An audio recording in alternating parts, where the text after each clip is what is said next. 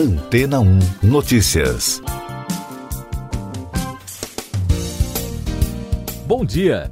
Uma reportagem da agência France Press publicada nesta semana destaca um projeto em Singapura que já é considerado uma das maiores usinas flutuantes de energia solar do mundo, com uma superfície equivalente a quase 45 quadras de futebol. Ao todo, 122 mil painéis solares foram instalados no reservatório de Tengé, que poderão produzir a eletricidade necessária para alimentar todas as cinco estações de tratamento de água na cidade-estado localizada ao sul da Malásia. O empreendimento é um dos maiores emissores per capita de gases de efeito estufa na Ásia. Segundo a avaliação dos especialistas, a área de terreno disponível no local representa um grande desafio para o desenvolvimento de trabalhos voltados para energias renováveis. Este é o motivo para os projetos de usinas elétricas em alto mar. Os sócios neste projeto de Singapura, a empresa Sembcorp Industries e a Agência de Gestão de Águas de Singapura, afirmaram à reportagem que a usina solar flutuante pode gerar até 60 megawatts de eletricidade e reduzirá a emissão de dióxido de carbono equivalente à gerada por 7 mil automóveis circulando. Singapura também desenvolveu fazendas solares no Estreito de Johor. Os projetos do governo fazem parte de um plano verde anunciado em fevereiro deste ano, que prevê a plantação de árvores, a redução de resíduos enviados aos aterros e o aumento no número de postos de recarga para carros elétricos. O plano prevê ainda quadruplicar a produção de energia solar até alcançar 2% do consumo em 2025 e 3% em 2030. As projeções podem atender o equivalente às necessidades de 350 mil residências anualmente. A região de Singapura sofre com o aumento do nível da água dos mares por causa da mudança climática. As autoridades locais estão cientes da necessidade de reduzir as emissões de CO2, mas os especialistas da área consideram os esforços até aqui insuficientes. E daqui a pouco você vai ouvir no podcast Antena ou Notícias. Bolsonaro vai permanecer internado em tratamento clínico, diz hospital. Deputados protocolam um PEC que pode impedir militares em cargos do governo. Queiroga diz que país já tem doses suficientes de vacinas e descarta Covaxin e Sputnik V.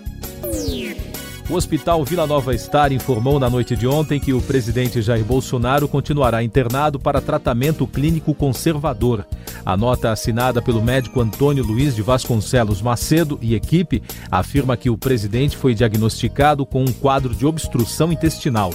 Bolsonaro foi transferido do Hospital das Forças Armadas em Brasília para São Paulo após sentir dores abdominais na madrugada de quarta-feira.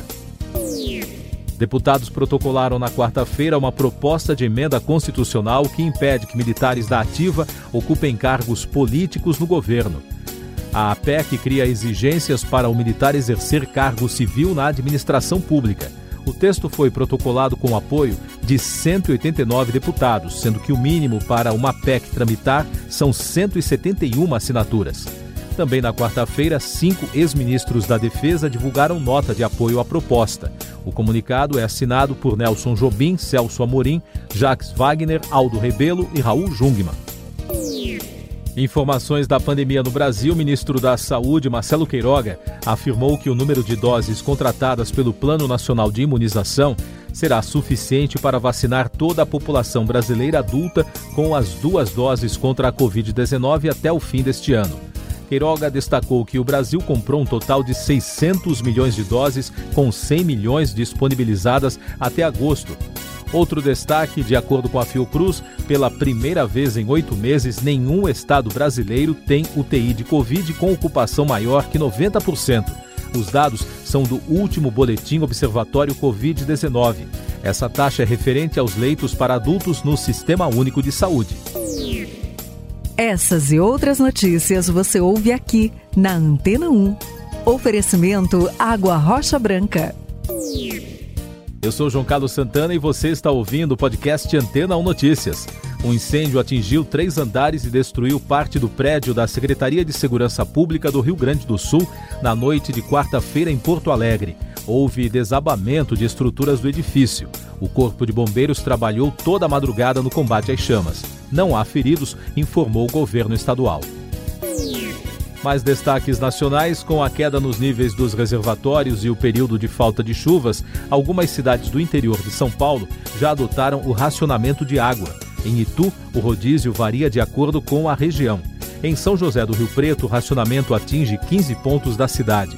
Já a cidade de Franca está de sobreaviso. A região enfrenta a maior queda da vazão dos mananciais em duas décadas. Os números da pandemia. O país registrou na quarta-feira 1.574 mortes relacionadas à Covid-19 e soma agora 537.498 óbitos desde o início da crise.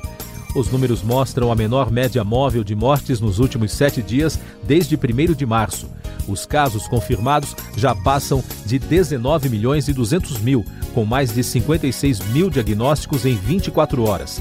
E o balanço da vacinação contra a doença aponta que a população que está totalmente imunizada contra a Covid chega a 15,17%. São mais de 32 milhões e 400 mil pessoas que já tomaram as duas doses ou a dose única de vacinas. Agora o noticiário internacional no podcast Antena Notícias. A polícia do Haiti está à procura de mais cinco suspeitos de assassinar o presidente Jovenel Moise. Entre os procurados estão um ex-senador, um informante do governo americano e um ex-agente do órgão anticorrupção do país. As autoridades haitianas afirmaram que os suspeitos estão armados e são perigosos. O vice-secretário do Conselho de Segurança da Rússia, Mikhail Popov, alertou o Reino Unido a não navegar novamente com navios de guerra perto da Crimeia, a menos que deseje que marinheiros britânicos se machuquem. O alerta ocorre após um incidente no mês passado em que o um navio de guerra britânico exerceu o que Londres classificou de serem regras de liberdade de navegação internacionais. A Organização Pan-Americana da Saúde da OMS alertou sobre o aumento dos casos de Covid-19 em Cuba, onde a autoridade de saúde disse que a variante Delta já está presente. A OPAS recomendou evitar aglomerações na ilha em meio às manifestações anti-governo. Na França, policiais usaram gás lacrimogênio para dispersar um protesto contra o plano do governo de exigir um certificado de vacina, uma espécie de passaporte contra a Covid-19 ou um teste PCR negativo para obter acesso a bares, restaurantes e cinemas a partir do mês de agosto. As medidas foram anunciadas nesta semana pelo presidente Emmanuel Macron. Noticiário Econômico. O relatório do Banco Central dos Estados Unidos, divulgado ontem, apontou que a atividade econômica continua se fortalecendo no país. De acordo com o livro Bege, observa-se um crescimento acima da média nos setores de transporte, turismo, indústria manufatureira e serviços não financeiros. O comunicado foi bem recebido no mercado financeiro. As bolsas de Nova York fecharam perto da estabilidade e no Brasil, as mudanças na reforma tributária, além do relatório do Fed, fizeram o dólar cair 1,87% a R$ 5,08 na venda e o Ibovespa fechou em alta de 0,19%. Meio Ambiente. Dois estudos sobre a região amazônica chamaram a atenção da comunidade científica nesta semana. O primeiro, produzido pelo Painel Científico para a Amazônia, indicou que mais de 10 mil espécies de plantas e animais correm o risco de extinção devido à destruição da floresta. O segundo trabalho científico de destaque foi publicado na Nature. A investigação apontou que regiões de floresta afetadas pela degradação ambiental estão levando a Amazônia a emitir mais carbono do que consegue absorver. O principal ponto de desequilíbrio está localizado na região sudeste da floresta, que sofre com o desmatamento e as queimadas. Informações sobre a CPI da Covid, a diretora técnica da Precisa Medicamentos, Emanuela Medrades, sugeriu em depoimento aos senadores da comissão uma acariação entre ela e o chefe de importação do Ministério da Saúde, Luiz Ricardo Miranda, irmão do deputado federal Luiz Miranda, para esclarecer o processo de compra da vacina Covaxin. E o ministro Luiz Fux concedeu duas novas decisões de habeas corpus para convocados a depor na CPI. O ministro autorizou o silêncio parcial do reverendo Hamilton Gomes de Paula e do tenente-coronel Marcelo Blanco, ex-assessor do Ministério da Saúde. Nesta quinta, a CPI ouve o procurador da empresa Davat, Cristiano Carvalho.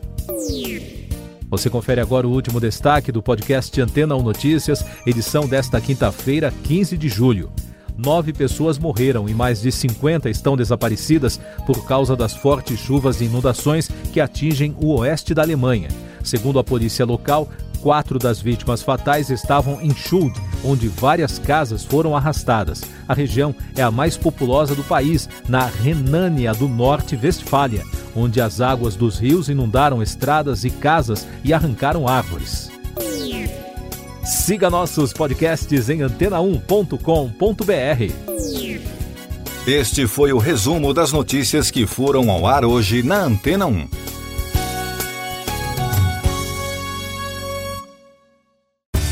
Depois de tanto conteúdo legal, que tal se hidratar com água rocha branca?